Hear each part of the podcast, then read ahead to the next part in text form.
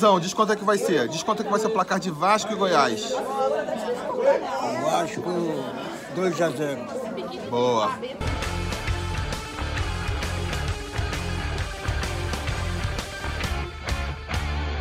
Fala, torcida vascaína, Felipe Tiru de volta na área depois de um tempo sumido aí, né? Desde do pós-jogo contra o Flamengo que eu não soltava um vídeo e por conta disso eu já peço desculpas, mas é porque esse final de ano tem sido puxado para mim. Quando eu acho que vai dar uma tranquilizada, aparece um job novo para fazer. É muito bom para o bolso, mas acaba sendo aqui um pouco prejudicial para o canal, não é mesmo? E fora isso, mesmo estando atolado de trabalho, eu também não pude deixar de dar um pulo lá no Rio de Janeiro para abraçar aí o seu Domingos, meu avô, português, duro na queda, 97 anos completados nesse sábado e tá aí ainda firme e forte. E por que eu estou falando isso aqui? Porque meu avô é o grande responsável por eu ter me tornado vascaíno. Se eu sou vascaíno, com certeza é graças ao meu avô, entre tantos méritos que ele teve na vida, teve também esse de me fazer vascaíno. Então, não é exagero dizer que é por causa dele que hoje existe o Sobre Vasco, não é mesmo? Então fica a homenagem aí pro meu vô Domingos, 97 anos completados, que venham aí mais uns tantos, né? Uma pena só que apesar de ter estado no Rio, né, não consegui comparecer no jogo contra o Goiás. Já estou de volta em terras paulistanas. O jogo do Vasco é só na segunda-feira e é sobre ele que a gente vai falar hoje, né? Afinal de contas, nessa segunda-feira, às sete e meia da noite, o Vasco recebe o Goiás em São Januário pela 33ª rodada do Campeonato Brasileiro da Série A. E é confronto direto, né? É aquele jogo de seis pontos. A gente, há umas cinco rodadas atrás, vinha comentando isso, né? Falei em tom de brincadeira ali que a meta do Vasco era ultrapassar o Goiás e foi foi suado, penou para conseguir fazer isso, né? Levou bem mais tempo do que eu esperava, porque contra o Grêmio não conseguimos ultrapassá-los. Depois do empate contra o Fluminense, também não. Depois da derrota contra o Palmeiras, muito menos. Mesmo vencendo o CSA, nem assim a gente conseguiu. Só com o empate contra o Flamengo é que a gente finalmente foi ultrapassar o Goiás mas aí é uma ultrapassagem meio enganosa, né? Porque foi um jogo antecipado da 34ª rodada, o Goiás ainda não jogou, então estamos com um jogo a mais. Estamos com um jogo a mais e basta que o Goiás empate é, o seu jogo nessa rodada para eles ultrapassarem a gente de novo. Então, na verdade, é esse jogo agora aí da 33ª rodada que pode consolidar o Vasco na frente do Goiás. Uma vitória contra o Goiás em São Januário vai deixar a gente aí definitivamente na frente da equipe goiana, né? Porque se a gente empatar com o Goiás, basta que eles empatem o jogo deles da 34ª rodada, que eles nos ultrapassam de novo. E se a gente perder, aí então nem se fala, né?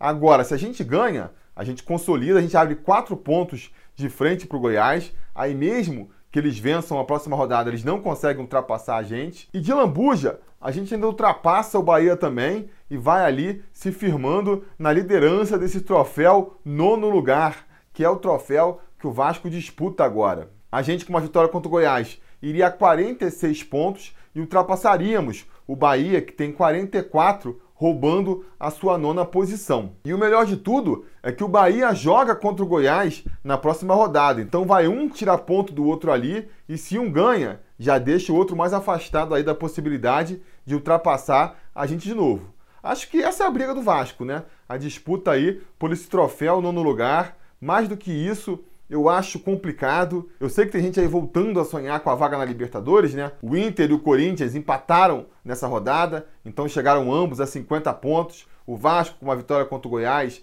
iria a 46, ficaria a 4 pontos de distância do oitavo lugar. A gente vai descobrir no sábado se esse oitavo lugar vai dar vaga à Libertadores também, né? Ninguém quer que dê, mas pode acontecer. E aí, se isso acontecer, já tem Vascaíno achando que dá para sonhar com a vaguinha na Libertadores. Eu, vocês sabem, cheguei a acreditar por um período que fosse possível, mas agora, sinceramente, eu não acredito mais não. Faltando aí cinco jogos para o Vasco para tirar sete pontos de diferença, eu acho muito complicado. É muito pouco jogo para tirar muito ponto. Por mais que Corinthians e Inter estejam rateando aí, não estejam fazendo campanhas maravilhosas, o Vasco vai precisar de uma campanha perfeita daqui para frente também, e é difícil de acreditar. E aí eu sei que vai ter vascaíno agora falando assim: "Pô, Felipe, se o Vasco jogar o que jogou contra o Flamengo, dá para ganhar os cinco jogos e dá para conseguir essa vaga". É verdade. Se jogar o que jogou contra o Flamengo, eu até acredito que a gente conseguiria assim essa vaga. Mas cara, quais são as chances do Vasco jogar esses cinco jogos que faltam, igual o torcedor brasileiro, pelo menos,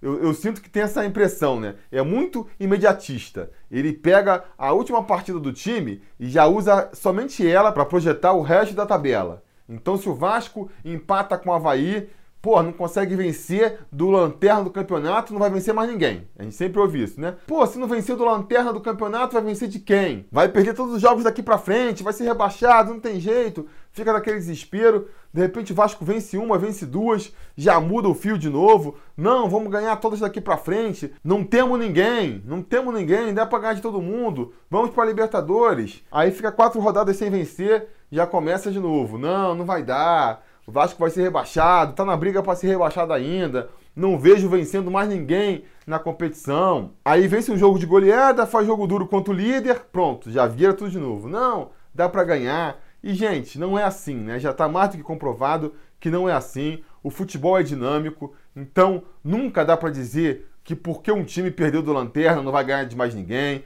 porque o time venceu o líder significa que ele está jogando o mesmo futebol que o líder. Nunca dá para dizer isso. E com esse Vasco de 2019, então, menos ainda, porque o timezinho para oscilar. É um time que faz uma partida péssima num domingo, aí na quarta-feira já faz uma partida excelente, aí no domingo seguinte já está jogando pessimamente de novo.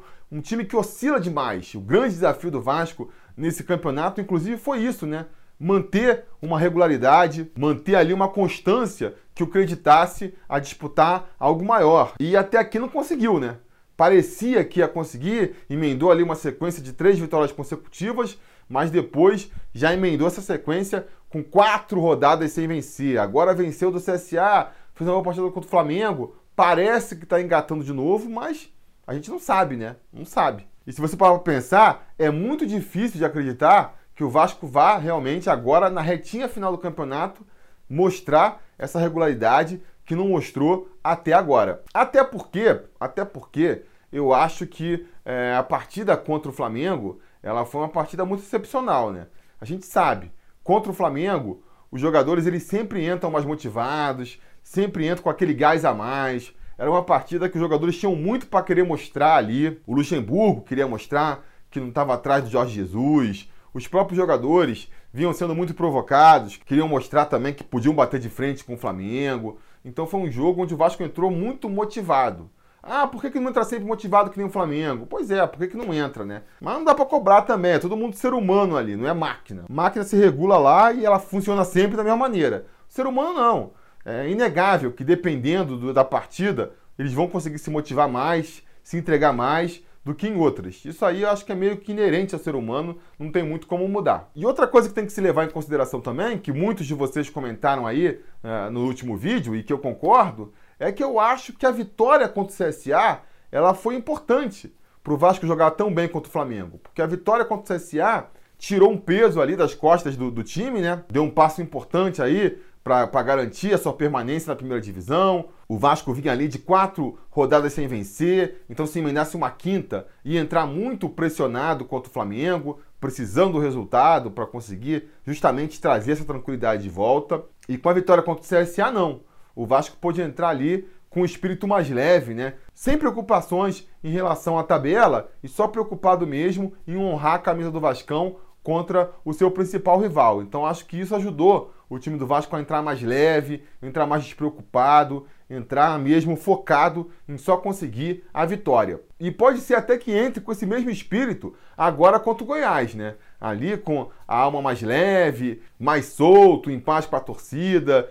Espero um grande público em São Januário nessa segunda-feira. Mas aí se vence o Goiás, e aí de repente na rodada seguinte vence o São Paulo, e aí a, a, possibilidade de uma vaga na Libertadores volta a se materializar na frente do Vasco, a pressão também volta. E aí, de repente, vai perder para um Cruzeiro, vai perder para uma Chapecoense, vai saber, né? Então, por enquanto, não. Não vou estar pensando em Libertadores. O foco para mim tem que ser esse troféu nono lugar mesmo. É vencer o Goiás acima de tudo. Até porque o Goiás já se mostrou uma equipe bem valorosa desse campeonato, né? Eu admito aqui, não dava nada pelo Goiás no início da competição. Apostei nele como um dos rebaixados no final do ano. Mesmo com o início bom deles, acreditava que eles fossem cair ao longo do campeonato, mais ou menos como aconteceu com o Botafogo. E não, eles estão aí firmes e fortes, né? Faltando seis jogos para eles terminarem o campeonato, já estão livres do rebaixamento. Oscilaram, claro, todo o time oscila durante o campeonato, mas conseguiram se recuperar e estão aí com uma excelente campanha e conseguindo o principal objetivo deles,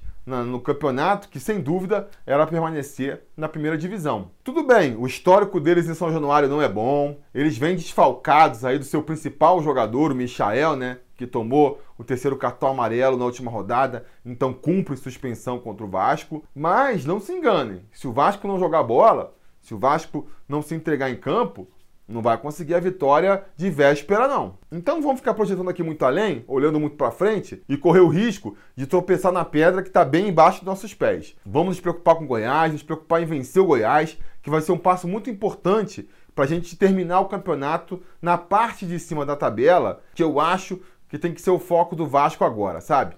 Terminar na parte de cima da tabela é o mínimo. O mínimo que se espera de um time com as tradições e a grandeza do Vasco é terminar na parte de cima da tabela do campeonato. Espero que pelo menos isso a gente consiga e para isso é muito importante uma vitória em São Januário. Agora o Vasco também vem com problemas, né? Vem com desfalques aí para essa partida, mas que eu acho que não deve atrapalhar muito o rendimento do time não, né? Vamos falar então aí qual é a provável escalação do Vasco para esse jogo contra o Goiás. No gol, Fernando Miguel, sempre ele, né? Na direita, a gente deve ter a primeira mudança aí. Pikachu recebeu o terceiro cartão amarelo contra o Flamengo, então não joga contra o Goiás. O seu substituto deve ser o Raul Cáceres. E aí já vai minha primeira bronca com o professor. Não tem por que escalar o Cáceres. O Cáceres muito dificilmente fica para o ano que vem. Não joga há séculos uma partida oficial pelo Vasco. Então para quê, né? Para que dar mais uma chance para o paraguaio? Pô, chama um moleque da base lá se não quer chamar o Natan, que é muito novo ainda, muito moleque, chama o Tenório, que está pedindo vaga, ou então qualquer outro lá, não sei qual é o lateral direito da base que está mais preparado para subir agora, mas com certeza esse aí devia ter uma chance nessa partida agora. Partida tranquila contra um adversário aí que o Vasco não tem uma rivalidade especial, já está aí livre do rebaixamento, sem disputar grandes coisas. Então, assim, ó, oportunidade excelente para dar uma chance, uma oportunidade para o moleque da base, já pensando né, na renovação para o ano que vem. E não, vai perder mais essa oportunidade, dando uma chance aí nova para o Cáceres. Para quê, né? Para quê? Na próxima rodada o Pikachu já volta, ocupa a posição, vai ficar essa partida aí do, do Cáceres contra o Goiás sem servir para nada. Enfim, jogando na zaga ali pela direita, a gente deve ter mais uma vez o Oswaldo Henriques, fez uma excelente partida contra o Flamengo, vem numa fase exuberante aí, espero que confirme isso agora contra o Goiás. E ele vai ter mais uma vez como parceiro o Ricardo Graça, já que o Leandro Castan, que vem aí de dois jogos ausentes, né, cumprindo suspensão por expulsão e cartão amarelo contra o CSA e contra o Flamengo, agora está acusando aí dores musculares para ficar de fora. Eu, sinceramente, mesmo que não tivesse essas dores musculares, eu manteria o Ricardo Graça, que fez uma excelente partida contra o Goiás. E aí é mais um jogador para ganhar cancha, para ganhar tarimba, para ganhar moral com a torcida, sabe? Continua escalando ele até o final do ano. Deixa o Leandro Castan, que já está mais velho, que já está mais é, rodado, se poupar. Leandro Castan, vai curtir suas férias aí. A gente volta a se falar no ano que vem, para você se preparar e fazer uma temporada excelente pelo Vasco em 2020. Para agora, pode descansar. Essa seria a minha recomendação se eu fosse da diretoria do Vasco. E na esquerda, fechando a linha defensiva aí, Danilo Barcelos deve seguir como nosso lateral esquerdo. Outro jogador que eu não escalaria. Antes do jogo contra o Flamengo, eu já defendia que ele fosse barrado para darem uma chance para o moleque da base, o Alexandre Melo, muito provavelmente. E depois daquela partida, então, que eu vou insistir. Porque, pô, num jogo épico do Vasco, num jogo onde o time inteiro praticamente conseguiu se consagrar. O Danilo Barcelos conseguiu ser ali o ponto fora da curva, o jogador que foi se destacar negativamente. Não deve ficar para ano que vem, não está fazendo uma grande reta final de campeonato. Então, Cara, já manda ele cuidar da vida dele e dá uma chance pro moleque. Vamos ver se esse Alexandre Melo já está preparado para ser lateral do, do, time principal, por que não? Vai esperar o quê para fazer isso, sabe? Então, é, mais um erro aí, mais um equívoco de planejamento do Vasco, mas enfim, nenhuma surpresa nisso, né? Do meio para frente, eu vi gente falando aí que o Vasco poderia voltar com os três atacantes.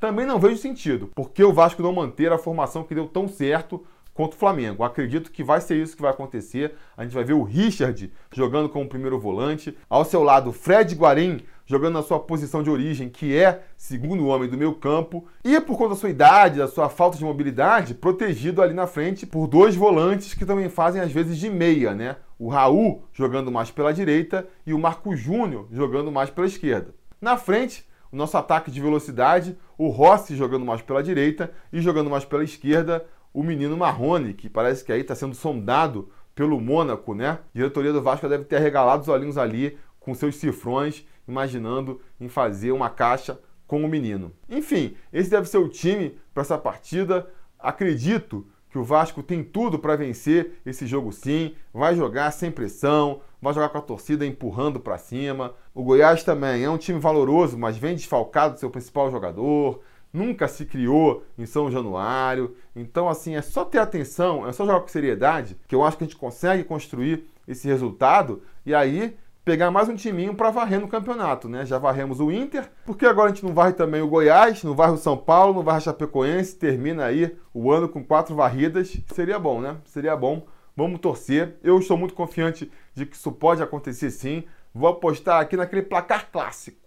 Vasco 2, Goiás 0, gols de Fred Guarim e do menino Marrone, que na minha opinião tem sido os jogadores que têm mais crescido de produção nas últimas rodadas. Mas diga aí nos comentários a opinião de você sobre a partida, qual é a sua expectativa, quanto você acha que vai ser esse jogo. Não se esqueça também de curtir o vídeo, assinar o canal e voltar mais tarde, porque se tudo der certo e nada der errado, assim que a partida acabar, a gente volta aqui com mais um vídeo para comentar o resultado.